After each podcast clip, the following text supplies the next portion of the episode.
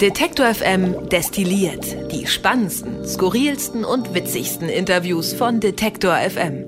Hallo, herzlich willkommen und ich hoffe, ihr seid gut gestartet in dieses Jahr 2019. Wir machen auf jeden Fall weiter mit diesem kleinen, aber feinen Podcast Detektor FM destilliert. Wir heißt an dieser Stelle natürlich mal wieder Easy Wob, hallo und Christian Bollert. Hallo. Easy, wie machst du das eigentlich in deinen E-Mails? Äh, sagst du noch frohes Neues? Ist jetzt oder ist vorbei? Ich habe irgendwo mal gelesen, drei Wochen darf man.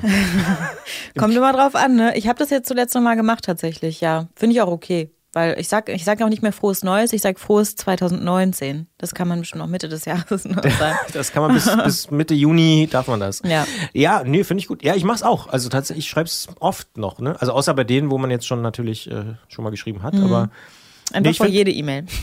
einfach immer. Das ist standardmäßig. Wenn ich eine E-Mail aufmache, ploppt sofort erstmal auf. Frohes Neues. Frohes Neues. Ich hoffe, ihr seid gut reingerutscht. ihr, ihr, sie, wir. Ja, nee, aber ich meine, klar, vielleicht hören uns ja Leute, die äh, dieses Jahr zum ersten Mal Detective FM destilliert hören. Wer die letzte Folge nicht gehört hat. Ich wollte gerade sagen, wir sind ja schon Folge 2 Ist Folge 2019. Zwei. Kalenderwoche 2. Und was ich fast schon in einer Mischung aus Erschrecken und aber auch Freude festgestellt habe, äh, ein Drittel vom Januar ist schon um. Wahnsinn, oder? es ist bald wieder Frühling, bald wieder Sommer. Das ist wiederum gut, ja. Ja. Das, äh, das ist gut. Ich bin auch gerade tatsächlich in so einem kleinen so Winterblues, gar ja. festgestellt. Also ich mag den Winter. Ist nicht so, als wenn ich sage, das bringt nichts. Mhm. Ähm, aber gerade denke ich so, oh, irgendwie muss ich mal in eine Sauna fahren oder so. ja, Januar, Februar ist dafür, glaube ich, aber wirklich auch so die klassische Zeit. Ne? Mhm. Aber auch da kommt der kleine Optimist in mir wieder raus. Äh, es ist abends jetzt schon wieder länger hell. Also da fällt es mir auf. Die schlimmste Zeit ist vorbei. Ja, ja, ja, nee, wirklich. Also jetzt ist es schon so ein bisschen spürbar. Ich glaube, eine Stunde würde ich sagen, gefühlt. Mhm. Also es ist nicht mehr um vier, sondern um fünf ungefähr. Ja, das stimmt. Äh, also hier vorm Studio. Äh, ich weiß nicht, wie es in Mönchengladbach aussieht, aber. Ja, weiß ich auch nicht, wie es da gerade aussieht. Wenn jemand aus Mönchengladbach zuhört, sagt uns doch mal. Kann er uns ja mal schreiben. Ich habe irgendwo mal gelesen, das ist ja so auch so Trivia-Wissen, dass, oh, jetzt, ich haus bestimmt durcheinander, da schreibt bestimmt jemand. Äh, gerne an kontakt.detektor.fm nehmen wir ähm, Verbesserungsvorschläge entgegen. Aber es gibt einen Unterschied zwischen Görlitz und Aachen. Und zwar ungefähr eine Stunde in der Sonne. Also ähm, ich glaube. was? Ja, ja, also Moment, es ist so folgendermaßen. Logischerweise, die Sonne geht im Osten auf und im Westen unter. Mhm. Dementsprechend geht in Görlitz, glaube ich, die Sonne eine Stunde früher, früher auf, auf. und im Westen dann später, später, aber auch später unter. Ah. Das, also ich glaube, es ist wirklich so. Ja, kann gut sein. Krass, ne? Ja, das ist, und das nur über na, was sind das, 800 Kilometer oder so. Hm. Naja, das äh, prüfen wir nochmal nach, aber ich glaube, so ist es. Also, und wenn es nicht so ist, ist es genau andersrum. Irgendwie ist es auf jeden Fall. Aber fand ich äh, wirklich erstaunlich, dass sozusagen Menschen, die in Aachen leben, ganz anders wach werden, jetzt so biorhythmusmäßig als in Görlitz. Ja, das macht ja auch tatsächlich was mit dem Biorhythmus, ja, ne? Ja. Finde ich schon. Also, dass man im Winter so ein bisschen winterschlafmäßig müde ist und so. Ja, das hat sicherlich viel mit dem Licht zu tun. Und auch, dass viele Leute dann so denken, so wie ich halt, ne? Ach, Ach. irgendwie, ne? ja. Das ist so ein, so es fehlt einfach Vitamin D, ist einfach ja, ja. wahr. Ja. hm. Das stimmt. Wir wollen reden über die Themen dieser Woche und da gibt es ein ja, doch Riesenthema, was hm. zumindest die letzten Tage bestimmt hat und was ziemlich genau vor einer Woche große Aufmerksamkeit bekommen hat. Ähm, das ist der Fall, wo man heute jetzt sagen würde, von diesem 20-jährigen Schüler aus Hessen, der irgendwie Informationen über Prominente gesammelt hat, fast 1000, irgendwie 981 oder was es waren, ähm, und ins Netz gestellt hat, ja eigentlich schon letztes Jahr ins Netz gestellt hat, aber mitbekommen, hat man es erst letzte Woche ja. am späten Donnerstag und dann eben mit einem Anruf aus dem Büro von Frau Nahles. Und, und da hat man gesagt, der größte Hackerangriff in genau. Deutschland vor aller einer Woche, Zeiten. Vor, vor einer Woche war es der größte Hackerangriff aller Zeiten und wir haben alle lernen müssen oder viele haben lernen müssen, war ja gar kein Hackerangriff. Richtig. Doxing war es. Doxing, ja, das Wort ist wirklich, also das muss ich ganz ehrlich zugeben, habe ich vorher noch nie gehört. Nee, ich auch nicht. Und ich habe auch das schon wieder jetzt Kandidat für irgendwie Wort des Jahres oder sowas, glaube ich. Meinst du, ah, so lange hält es bestimmt, bestimmt nicht durch? Bestimmt nicht. Aber ja. es ist, ich fand es, ich fand es schon auch, äh, ich fand schon auch erstaunlich, wie es auf einmal so überall hochgeploppt ist, ne? In Google Trends und so. Ja. Mhm. Dann erklären Sie doch mal den Unterschied zwischen Doxing und Hacking.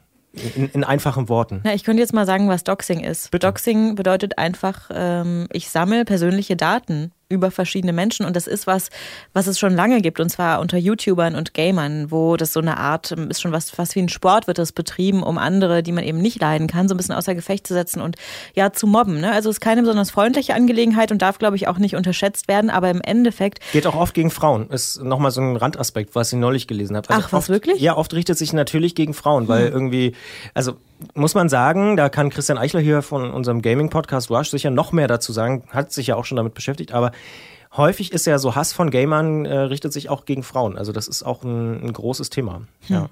Aber Entschuldigung, ich habe dich unterbrochen. Nö, nix. Ich war auch fast schon fertig. Ne? Ja. Äh, das heißt, das Ganze gibt's eigentlich schon länger, aber jetzt ist es erst in den Köpfen äh, vieler anderer Menschen ähm, angekommen. Eben nicht nur bei Gamern und äh, YouTubern oder Internetstars vor allem, sondern eben auch bei uns zum Beispiel, Christian, ne? und auch bei Politikern und ähm, wurde halt da so ein bisschen verwechselt mit einem Hackerangriff. Und da sieht man auch mal wieder, finde ich, wie wichtig Sprache auch ist. Ne? Mhm. Also wie, wie wichtig es ist, da wirklich die korrekten Begriffe zu benutzen, um dann eben nicht äh, ja auch in, in eine falsche Richtung zu laufen. Also, weil, soweit man das weiß, hat der ja, dieser, dieser Schüler, jetzt keine Konten geknackt und ist irgendwo eingebrochen auf irgendwelche Server und so, sondern nee, hat tatsächlich eben. nur häufig zum aller, allergrößten Teil öffentlich zugängliche Daten gesammelt, gesammelt, gesammelt und dann irgendwann in einem aus seiner Sicht äh, richtigen Moment äh, veröffentlicht. Am Anfang hat es ja aber auch wirklich überhaupt niemand mitbekommen. Das finde ich ist eigentlich auch eine, eine krasse Pointe. Und bekannt geworden auch natürlich über einen YouTuber, ne? Ja. Der das irgendwie dann mitgekriegt hat. Was man, ja, ja. wo man ja auch wieder sieht, aus welcher Richtung das eigentlich kommt, ne? Und da hört man eben auch gerade ganz viel aus der ne? YouTuber-Ecke. Ja, mhm. aus der YouTuber-Ecke hört man eben auch ganz viel jetzt gerade so, ja, Leute, jetzt merkt es mal, wir kämpfen damit eigentlich schon seit, seit Ewigkeiten, ne? Das fand ich interessant, genau. Da habe ich neulich auch ein Interview gesehen mit einem, ich glaube im Heute-Journal war auch einer, der gesagt mhm. hat, hier, vielleicht führt es ja auch endlich mal dazu, dass zum Beispiel auch Polizei und Strafverfolgungsbehörden das jetzt auch mal ernst nehmen. Mhm. Ähm, weil das muss man auch sagen, letzten Freitag hieß es, klar, jetzt, ja doch, sagen wir, war hier großer Hackerangriff, was eben nicht stimmt. Das haben wir jetzt gelernt diese Woche, du hast es gut erklärt. Ähm, aber das sagen eben auch viele YouTuber, finde ich durchaus zu Recht. Äh, jetzt gibt es mal eine Aufmerksamkeit für dieses mhm. Phänomen. Und vielleicht äh, sagt jetzt nicht die Polizei, wenn man anruft, ey, hier gibt es schon wieder einen Typen, der mich irgendwie damit unter Druck setzt. Äh, wir machen auch mal was. Und wir, weil ja. gefunden haben sie ihn ja dann noch relativ schnell. Ne? Ja, also, das stimmt. Wenn man einmal, ja. wenn es dann einmal der größte Hackerangriff der deutschen Geschichte ist, dann äh, ist man da vielleicht auch ganz schön schnell unterwegs. Aber, und da gebe ich dir völlig recht klar, es ist jetzt kein Hackerangriff in dem Sinne, ne? Und es war jetzt kein Angriff auf die deutsche Politik oder so. Aber es ist natürlich äh, nicht zu unterschätzen, was man eben mit persönlichen Daten für einen Druck erzeugen kann bei Menschen. Und äh, da bin ich auch ganz deiner Meinung, dass es vielleicht auch ganz gut ist, dass da jetzt ein bisschen Aufmerksamkeit dahinter steht. Ja, wir haben in dieser Woche und wir haben auch tatsächlich ja letzte Woche auch schon kurz drüber gesprochen, aber in dieser Woche nochmal ein Gespräch auch dazu geführt, vor allen Dingen mhm. zu diesem Thema Doxing, was steckt da dahinter und wie kann man sich vielleicht auch dagegen schützen. Ähm, und da hatten wir auch ein, fand ich, ein sehr, sehr äh, interessantes Gespräch zu dem Thema, was man auf unserer Seite nochmal nachlesen kann. Äh, einfach, wenn man mal Doxing sucht oder ein bisschen runterscrollt auf unserer Startseite, da findet man es ja auch noch. Ähm, und da war auch nochmal die Rede davon, dass man sich eben doch besser schützen muss. Also ich weiß nicht, ja. wie sieht es bei dir aus? Ich habe tatsächlich gecheckt, äh, haveyoubeenprawned.com, ne, da kann man mhm. ja checken. Ähm, habe ich auch gemacht. Ob man gehackt ja. wurde. Ich wurde nicht gehackt bisher. Kein einziges Mal. Hut ab. Ich habe auch ein gutes Passwort. das hat ja nicht nur was mit dem Passwort nee, zu tun. Nee, das ist richtig. ähm, ja, sonst datensicherheitsmäßig bin ich auch ein bisschen hinten dran, glaube ich. Aber vielleicht bin ich auch einfach nicht so interessant für Menschen oder so. Ich weiß es nicht. Aber mein, ich habe beide meine E-Mail-Accounts, äh, sowohl Arbeit als auch privat, mhm. gecheckt. Nichts dabei. Bei zwei Dritteln äh, war ich dabei. Aber bei vielen auch, äh, wo ich dann wusste, ah, okay, da habe ich schon fünfmal danach das Passwort auch wieder geändert. Mhm. Ähm, aber zwei Drittel meiner E-Mails sind irgendwie betroffen gewesen. Fand ich schon auch ganz interessant. Ja. Aber ich muss auch zugeben, ich bin auch seit ein, doch, ja, seit ein paar Jahren mittlerweile, seitdem es eigentlich so ein, zwei Jahren, würde ich sagen, habe ich auch ganz, ganz oft äh, schon längst diese Zwei-Faktor-Authentifizierung eingeschaltet. Ah, ja. Das heißt, mhm. dass man im Zweifel, wenn man sich mit einem neuen Gerät anmeldet, immer nochmal über das Telefon äh, oder sonstige Mechanismen nochmal bestätigen Habe ich aber auch, muss. dass man da ja. auch eine Warnung bekommt. Machen so. aber total wenige. Ich habe irgendwo gelesen, 5% der Google-Nutzer oder mhm. irgendwie sowas. Also echt wenige Menschen. Also ich glaube, das äh, raten ja jetzt auch alle, raten wir auch. Zwei-Faktor-Authentifizierung ist auf jeden Fall eine gute Idee. Ähm, ist auch gar nicht so nervig, wie man sich es vielleicht am Anfang vorstellt, weil mhm. wenn man es einmal gemacht hat auf seinem Gerät, dann funktioniert es auch ganz gut. Und ähm, davor scheue ich mich ehrlich gesagt immer noch so ein bisschen zurück. Ich habe es auch mal ein bisschen testweise ausprobiert, so Passwortmanager. Nutzt du sowas? Nee. Auch nicht, ne? Mhm. Aber ich kenne ein paar Leute, die sagen, ist wirklich super. Aber ich irgendwie, das ist mir doch irgendwie ein bisschen zu kompliziert. Immer. Aber wie funktioniert das denn eigentlich? Na, du hast einen Passwortmanager und der generiert dir dann ah, ja. äh, Passwörter für deinen jeweiligen Dienst, auf dem du dich gerade irgendwie. Ich komme hier so schon nicht klar. ja, gut, das macht er ja für dich, aber dann brauchst du wieder ein Masterpasswort ja, und, und, dann, äh, das darfst du nicht verlieren mhm. und so. Und dann musst du es nochmal irgendwo auf einen Papierzettel mhm. irgendwo hinlegen, wo du es auch finden kannst und dann kann man auch direkt eins. ja. Nee, nee, das stimmt. Das naja. wird sicherlich anders. Aber ja, ich bin da auch ein bisschen zu bequem vielleicht einfach. Ja, ich, ich vermute mal, mhm. in ein, zwei Jahren haben wir alle einen Passwortmanager. Würde ich Meinst mal, du? Na, so wie wir jetzt alle schon zwei wir können Faktor. ja wetten, Christian. Wir wetten. Um eine Apfelsine. okay, eine Apfelsine. Eine Apfelsine im Jahr 2020. Gut. Nee, ja. ja doch. Nee, 22, 21. In zwei Jahren habe ich gesagt. Ist er 21? Stimmt. Eine Apfelsine im Jahr 2021. Ich glaube, ganz viele Menschen werden es nutzen. Ich, wahrscheinlich werde ich mich jetzt doch auch nochmal damit beschäftigen. Also ähm. am 11. Januar 2021 gucken wir dann, wer gucken die Apfelsine wir, bekommt. Wer kriegt die Apfelsine? Ich glaube doch, da wird es mehr Menschen geben, weil hier vor zwei, drei Jahren hätte kaum jemand äh, schon Zwei-Faktor-Authentifizierung genutzt. Richtig, das stimmt. Also ja. das, das ist, glaube ich, so ein, man wird da erwachsener im Umgang damit. Und ähm, das meinte ja auch der, der Kollege in dem Gespräch zum Thema Doxing ein Passwort, ne, acht Zeichen, die Zeiten sind vorbei. Mhm. 20 mindestens. Ja, gut, also 20 Boah, Na, und das geht nicht mehr ohne Passwortmanager, so weit würde ich gehen. Nee, nee, das stimmt. Also ja. da muss man sich ja echt so Schachtelsätze ausdenken. Und dann mit schon. Sonderzeichen und so, das ja. geht eigentlich nicht mehr. Naja. Ja. Aber interessant fand ich, dass wir das Gespräch ja auch ähm, geführt haben als Reaktion darauf, dass Horst Seehofer, unser Innenminister, ja gesagt hat, er will mhm. jetzt ein Frühwarnsystem einführen, eben gegen äh, oder für mehr Cybersicherheit und gegen Cyberangriffe. Dann stellt sich heraus, oder hat sich ja vorher schon herausgestellt, war ja gar kein Angriff. Und ähm, sagen auch viele Experten, naja, gegen Doxing kann man sich eigentlich gar nicht richtig schützen, ne? weil das eben an jedem selber liegt. Und dann auch immer wieder an den anderen, die ja unsere Kontaktdaten haben. Das ist ja auch wieder nochmal weiter gesprochen gesponnen, ein bisschen kompliziert. Ne? Also eigentlich müssten wir einen Passwortmanager für alle unsere Kontakte haben. naja. Ja, das wird schwierig. Das wird schwierig. Das stimmt. Es reicht schon einer, der das gesamte Telefonbuch bei WhatsApp oder Facebook oder sonst wo hochlädt. Ne? Mhm. Naja, das stimmt schon. Aber ich glaube, es trägt zumindest nochmal, das hat man, glaube ich, auch gelernt in der Woche, äh, zu ein bisschen mehr Sensibilität äh, dazu bei. Also, dass man selber irgendwie mhm. checkt, okay, hm, ist meine E-Mail-Adresse betroffen, sollte ich mal mein Passwort mal wieder ändern. Und zum anderen aber vielleicht ja eben auch auf der anderen Seite, also bei so Verfolgungs-, Strafverfolgungsbehörden, Polizei und so, dass sie das auch ernster nehmen, weil ich, ne, so mhm. banal es jetzt irgendwie klingt, aber es ist eben Teil unserer Lebensrealität und eben nicht irgendwie, ah, da sind drei YouTuber von betroffen, sondern kann schon ein paar mehr Leute treffen, so wie in dem Fall mindestens tausend. Ja. Ähm, ganz anderes Thema. Ostdeutschland, Treuhand. Mal wieder. Mal wieder. muss ich dich doch wieder auf dein, deine Mönchengladbach-Vergangenheit. auf meinen alten äh, Geschichtslehrer, richtig. Auf deinen Geschichtslehrer ja, ja. ansprechen. Habt ihr nicht behandelt, oder? Treuhand? Nee. Mm -mm. Auf keinen Fall. Nee. Ich glaube, auch wir im Unterricht haben es nicht behandelt. Äh, Im Osten, in Potsdam damals. Ähm, aber ist natürlich ein Riesenthema, muss man sagen. Also gerade äh, viele Ostdeutsche äh, regen sich bis heute darüber auf, was da passiert ist mit der Treuhand. Äh, Und dass da, es auch nicht aufgeklärt ist, so richtig. Dass es auch nicht heute, aufgeklärt ne? ist. Vielleicht nochmal Mini-Vorschub, bevor wir äh, noch darüber reden. Ähm, die Treuhand ist ja damals gegründet worden, um die ehemaligen staatlichen Betriebe der DDR irgendwie zu privatisieren. Also wenn man das möglichst neutral äh, sagen darf.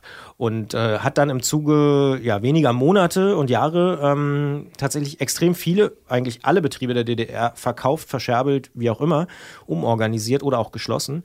Ähm, und darüber haben sich lange wenig Leute wirklich einen Kopf gemacht, was das so... Äh, für Auswirkungen hatte und auch an wen die gegangen sind, ne? Ja. Aber nicht mehr heute. Das Katapultmagazin hat sich nämlich Gedanken darum gemacht und in der Karte der Woche genau aufgeschlüsselt, welche Ostbetriebe eigentlich an wen gegangen sind, beziehungsweise farblich auch markiert sind, die an, sind, also wurden die in Westdeutschland privatisiert, sind sie in Ostdeutschland irgendwie geblieben, ins Ausland gegangen und so weiter. Gab es irgendwie eine Mischform, das heißt, also die größten Anteile eigentlich an diesem Unternehmen, wo sind die hingegangen? Und äh, das war doch sehr, sehr spannend und das finden nicht nur wir, sondern das fanden auch die meisten von euch da draußen, also die meisten unserer Hörer und Hörerinnen. Es war auf jeden Fall einer der bestgeklicktesten Tweets diese Woche, ne? Ja, und auch Artikel und ähm, auch, wir haben so Rückmeldungen bekommen von Hörern, dass sie das besonders interessant fanden. Wir haben ja neulich tatsächlich, glaube ich, gemeinsam eben schon mal über ja, die Treuhand ja, genau, geredet. Wegen als, dieses Buches. Genau, als der, ähm, ja, ich sag mal so, das erste aktuelle wissenschaftliche Buch äh, mhm. sich eben mit diesem Thema beschäftigt hat. Kann man auch nochmal nachhören im vergangenen Jahr. Also wenn man Treuhand einfach mal bei Detektor oder Treuhanddetektor bei einer Suchmaschine der Wahl, zum Beispiel Startpage, die ich äh, sehr empfehle, eine niederländische Suchmaschine, die auf dem Google-Algorithmus basiert, aber eben keine Suchanfragen speichert, äh, wo wir auch wieder beim Thema Datenschutz hm. wären. Ähm, aber es gibt natürlich auch andere Suchmaschinen. Ähm, jedenfalls, wenn man da nach Treuhand und Detektor sucht, findet man auch das Gespräch mit dem, äh, mit dem Wissenschaftler aus dem Ruhrgebiet, lustigerweise, also mhm. der im Ruhrgebiet mittlerweile forscht. Ähm, ich glaube an der Uni Bochum, wenn ich mich nicht irre. Und da haben wir uns auch schon mal mit dem Thema beschäftigt, hat auch schon sehr viel Aufmerksamkeit bekommen, aber jetzt eben noch mal mehr, weil das muss man auch sagen, die Leute vom Katapult-Magazin haben auch eine sehr, sehr gute Art, das zu mhm. visualisieren. Konnten natürlich jetzt nicht alle Betriebe, die irgendwie privatisiert, aber man sieht auf der Karte mal, wo so das, äh, die ganzen Geldströme hingingen und wem heute was gehört. Und wenn man das dann mal so vor sich sieht, so visuell, das ist schon krass. Also 80 Prozent hm. Sind an Westdeutsche gegangen. Das finde ich auch, es fand ich echt erstaunlich. Ja, hat mich auch überrascht tatsächlich. Ja. Und dann 15 Prozent, ich habe es nochmal aufgeschrieben, an ausländische Käufer, mhm. also Schweiz, Österreich, was auch immer. Äh, Franzosen haben ja auch viel gekauft, also hier Finnland so zum Beispiel, auch. genau, Finnland. Und nur 5%, und da versteht man dann auch, wo der Unmut so ein bisschen herkommt bei vielen Ostdeutschen, nur 5% sind an die eigentlichen Betriebe, an die Belegschaften gegangen. Mhm. Ich weiß nicht, hast du zufällig Weißensee gesehen? äh Habe ich letztens angefangen, aber noch nicht, noch ah, nicht weiter. Okay, aber dann will ich nicht dran. spoilern. Ich bin dran. Aber ich sag mal so viel, Treuhand spielt da natürlich auch irgendwann mhm. eine Rolle. Und nur 5% an Ostdeutsche, das ist schon das ist schon krass. Und da hört man ja auch wirklich immer wieder solche Geschichten, dass irgendwie die Belegschaft das Werk oder den Betrieb oder was auch immer gerne übernehmen wollte, aber dann von der Bank keinen Kredit bekommen hat. Mhm. Dann kam irgendein windiger äh, Westdeutscher, daher. Westdeutscher Gebrauchtwagenhändler daher und hat aber auch noch von der Bank einen Kredit bekommen, von der Treuhand irgendwie noch eine Bürgschaft, eine mhm. Sicherheit, so nach dem Motto, wenn es schief geht, ist egal. Dem konnte nichts passieren und der hat es dann gemacht und gegen die Wand gefahren. So. Mhm. Und dass da viele Leute dann enttäuscht waren, das kann man schon auch verstehen. Ja, und da finde ich es auch total cool, dass das so gut ankommt, beziehungsweise dass so viele Menschen das tatsächlich interessiert jetzt. Ne? Und das äh, zeigt ja auch, dass es eben noch nicht gegessen ist, so das Thema, ne? Und dass viele Leute sich da immer noch mit beschäftigen möchten zu Recht, muss man sagen. Also es ist auf jeden Fall ein Thema, ähm, mit dem man sich vielleicht wirklich mal intensiver beschäftigen sollte. Zur Wahrheit gehört aber auch dazu, äh, wie so oft im Leben, es ist kompliziert. Also viele Betriebe waren natürlich auch marode, das muss man auch mhm. mal ganz ehrlich sagen. Also viele Betriebe hatten irgendwie 5000 Mitarbeiter und wären vielleicht wirklich nicht weltmarktfähig gewesen. Aber die, die weltmarktfähig waren, äh, oder zumindest Deutschland marktfähig, wie auch immer, da sind wirklich viele dann einfach an Konkurrenten aus dem Westen gegangen, äh, die dann einfach gesagt haben, okay, wir kaufen die jetzt, und dann machen wir die einfach zu, weil dann haben wir einen größeren Absatzmarkt, mhm. verkaufen unsere Sachen da und so. Da sind schon echt viele Schweinereien auch passiert. Interessant, dass sich aber jetzt wirklich die, die Wissenschaft und eben auch die Kollegen vom Katapult-Magazin ähm, genau mit diesem Thema beschäftigen und dass es jetzt so hochkommt. Ne? Vielleicht ist jetzt wirklich so der Moment, um auch nochmal darüber zu reden. Das ist natürlich ein bisschen doof im Nachhinein, dass man nicht damals sensibler war mhm. und das vielleicht damals schon ein bisschen mehr gecheckt hat. Aber ich gebe dir recht, Immerhin wird es jetzt nochmal ähm, aufgearbeitet. Es soll ja vielleicht sogar so eine Wahrheitskommission geben, die. Das habe ich auch, ja, das habe ich auch gesehen. Obwohl das ja auch schon wieder in der Kritik steht, weil dann ja so Wahrheitskommission. Da sind wir wieder beim Thema ne? Sprache. Genau, würde ja. schon wieder sagen, eigentlich war alles eine Lüge, was ja, die Treuhand äh, da gemacht hat. Aber ja, finde ich auch total spannend. Aber mal gucken, ob das tatsächlich kommt, ob es da nochmal eine eigene Kommission gibt, die das Wirken der, der Treuhand nochmal aufdröselt. Aber das ist auf jeden Fall ein Thema, was diese Woche euch da draußen äh, sehr, sehr bewegt hat. Also auch da, wenn ihr uns da noch irgendwas mitteilen wollt oder vielleicht eine Idee habt, wo wir noch äh, weiter dranbleiben sollen, schreibt gerne auch eine Mail an kontakt.detektor.fm oder schreibt uns bei Facebook oder Twitter. Geht natürlich auch. Ein Thema, was ich noch auf dem Zettel habe, ist das Thema Handball. Mhm. Handball-WM. Ja, ja. nicht nur wegen Sophie Passmann. Hast du das gelesen? Von, nee, habe ich nicht gelesen tatsächlich. Aber hast du es mitbekommen, dass es so viral gegangen ist, ihr Text äh, für die Zeit, den sie geschrieben hat? Nee. Ist, also Boah, was ist mit mir los? Ich weiß nicht. Wir haben ja wahrscheinlich unterschiedliche Timelines in äh, diversen sozialen Netzwerken. Bei mir haben das Gefühl die Hälfte aller meiner Bekannten äh, geteilt. Aber ich habe auch viele Handballfreunde äh, in meinem Umfeld. Ja. Sophie Passmann hat so eine Liebeserklärung an den Handball geschrieben. Und mhm. jetzt, vielleicht erinnerst du dich noch an das Jahr 2007. Da gab es ja dieses berühmte Wintermärchen, wo mhm, Deutschland mhm. Weltmeister geworden ist, im eigenen Land, mit Heiner Brandt, mit diesen Schnauzbärten, äh, gab es da diese Fotos und so. Henning Fritz im Tor und so. Ja, so detailliert würde ich da jetzt nicht rein, aber ich erinnere mich daran. Ja, ich wohl. erinnere mich jedenfalls auch, genau. Und äh, wir haben diese Woche gesprochen, äh, gestern um ganz genau zu sein, kurz vor Turnierstart, mit Christian Schwarzer, Christian Blecki Schwarzer, auch legendärer äh, Handballspieler, Ziehsohn auch von Heiner Brandt, dem ja, Weltmeistermacher von 2007. Und der ist ja damals nochmal angetreten in einem schon ziemlich betagten Alter, äh, sollte eigentlich gar nicht mitmachen, war irgendwie eigentlich ZDF-Sportexperte und dann hat sich jemand verletzt und dann ist er doch irgendwie und so. Und mit dem haben wir drüber gesprochen. Und Bernadette Huber, die ist diese Woche unsere Handball-Expertin geworden. Die hat mit der Taz über Handball gesprochen. Nur über Handball. Und dann gestern. Und über Treuhand tatsächlich auch. Und über Treuhand hat sie auch gesprochen, genau. Und äh, Bernadette Huber hat mit ihm gesprochen und war danach ganz begeistert und hat gesagt, ja, das war ein total gutes Gespräch. Mhm. Und ich finde auch, also Christian Schwarzer, das ist äh, nochmal eine absolute Empfehlung. Und Handball-WM läuft ja noch eine Weile und ich finde wirklich, Handball ist echt ein cooler Sport. Und ähm, ich frage mich nur, warum gelingt es dem Handball nicht so richtig? dauerhaft Aufmerksamkeit zu bekommen. Mhm. Also gerade so im, im, ja, logischerweise im direkten Vergleich mit dem, was alles platt macht, halt Fußball. Mhm. So alle zwölf Jahre, so wie jetzt, ne? Also 2007 gab es die WM, jetzt gibt es dieses Jahr wieder, jetzt gucken alle wieder hin und die Mannschaft und das ist auch toll und die spielen ja auch toll und mal sehen, wie weit sie wirklich kommen und so. Und Christian Prokop ist sicher auch ein ganz interessanter junger Trainer, obwohl er auch beim letzten Turnier viel Kritik bekommen hat. Aber dann ist halt wieder vorbei. Ne? Mhm. Dann drei, vier dann Wochen gucken alle hin. Mehr, ja. Und dann gucken, wird wieder irgendein Testspiel, äh, weiß ich nicht, von der Zweitligamannschaft gegen eine Drittligamannschaft live im Fernsehen übertragen und so. Und die Handballleute fragen sich, was ist da los? Mhm. Ähm, es ist ja wirklich auch ein sehr, sehr beliebter Sport. Also gehen ja Zehntausende in die Hallen und gucken sich das an. Und ich finde, was mich auch, also abgesehen vom Sport, den ich wirklich spannend finde, weil es auch hin und her geht und es ist auch ein sehr dynamischer Sport und irgendwie finde ich es irgendwie. Äh, ja, es passiert total viel einfach. Es passiert ne? total viel und es ist auch ein harter Sport. Also das, mhm, ich wollte gerade sagen, so viele Jungs in meiner Klasse früher äh, in der Schule haben Handball gespielt, was ja auch schon wieder irgendwie ein mhm. gutes Zeichen ist. Ne? Also es ist ja. wahnsinnig beliebt auch irgendwie als Jugendsport, glaube ich. Aber alle hatten immer wieder gebrochene Nasen. Es war echt krass. Ja, naja, Handball ist auch wirklich hart. Aber ähm, was mich daran fasziniert ist, wenn wir schon bei diesem Thema Härte sind, es gibt irgendwie überhaupt keine Härte äh, bei den Zuschauern. Also es, ich, ja. es gibt keine Handball-Hooligans. äh, zumindest habe ich davon noch nie gehört. Sondern es ist so ein Familiensport. Da gehen irgendwie so ja. die, die Eltern der Spieler und aber eben auch ganz normale Leute und, äh, und das ist so, so eine ganz friedliche und trotzdem intensive Atmosphäre. Also ich war ein paar Mal in Magdeburg beim Handball, mhm. das ist ja auch so eine absolute Handball-Hochburg mhm. im Osten wiederum da ist eine Stimmung in der Halle, das ist unfassbar. Und das Aber vielleicht auch, weil es eben nicht so fußballmäßig groß ist, ne? Und da gehen dann wirklich die Liebhaber hin, die wegen des Sports hingehen. Ja, man ist so, ganz ne? dicht dran genau. und so. Ja. Mhm. Aber es ist wirklich ein faszinierender Sport und ja, wer die Chance hat, ich glaube in Köln sind auch äh, viele Spiele, mhm. äh, in Berlin ja jetzt äh, der Auftakt. Also wer die Chance hat, da hinzugehen, ich finde echt, Handballspiele lohnen sich immer. Ich finde es nur, wie gesagt, schade, dass es dann ja nicht so richtig gelingt und ja, vielleicht sind wir Medien daran auch so ein bisschen schuld, das so äh, ja mitzunehmen. Es würde ja ausreichen, einen ganz kleinen Teil vom Kuchen des großen Fußballs äh, abzugeben. Ein bisschen Medienaufmerksamkeit, mal hier und da ein Spiel live im Fernsehen oder so, also im frei empfangbaren Fernsehen. Mhm. Ähm, das wäre irgendwie schon was, aber naja, mal gucken, vielleicht. Vielleicht tut sich ja was. Ich meine, es gibt schon so, also man kann auch da ja ein bisschen optimistischer. Es gibt ja auch andere Sportarten, die es so ein bisschen geschafft haben, mehr Aufmerksamkeit in den letzten Jahren zu bekommen. Basketball zum Beispiel. Ja. Hier, unser Musikchef ist ein riesen Basketball-Fan. Da sind die Hallen ja auch voll und es wird auch immer mehr auch mal übertragen und so. Aber die kämpfen natürlich mit dem genau demselben. Also ich glaube, Handball und Basketball sind so auf einer Ebene und würden gerne mehr Aufmerksamkeit ja. bekommen. Ja. ja. weil aber auch eben niemand gegen dieses Riesending ankommt, ne, gegen den ja. Fußball, der alles platt macht, wie du schon gesagt hast. ja, das sind so die, die drei großen Themen, die wir so ausgemacht haben in dieser Woche. Ja. Gibt es auch einen Mediathekentipp von dir? Du hast ja immer gerne noch so ein Ass im Ärmel.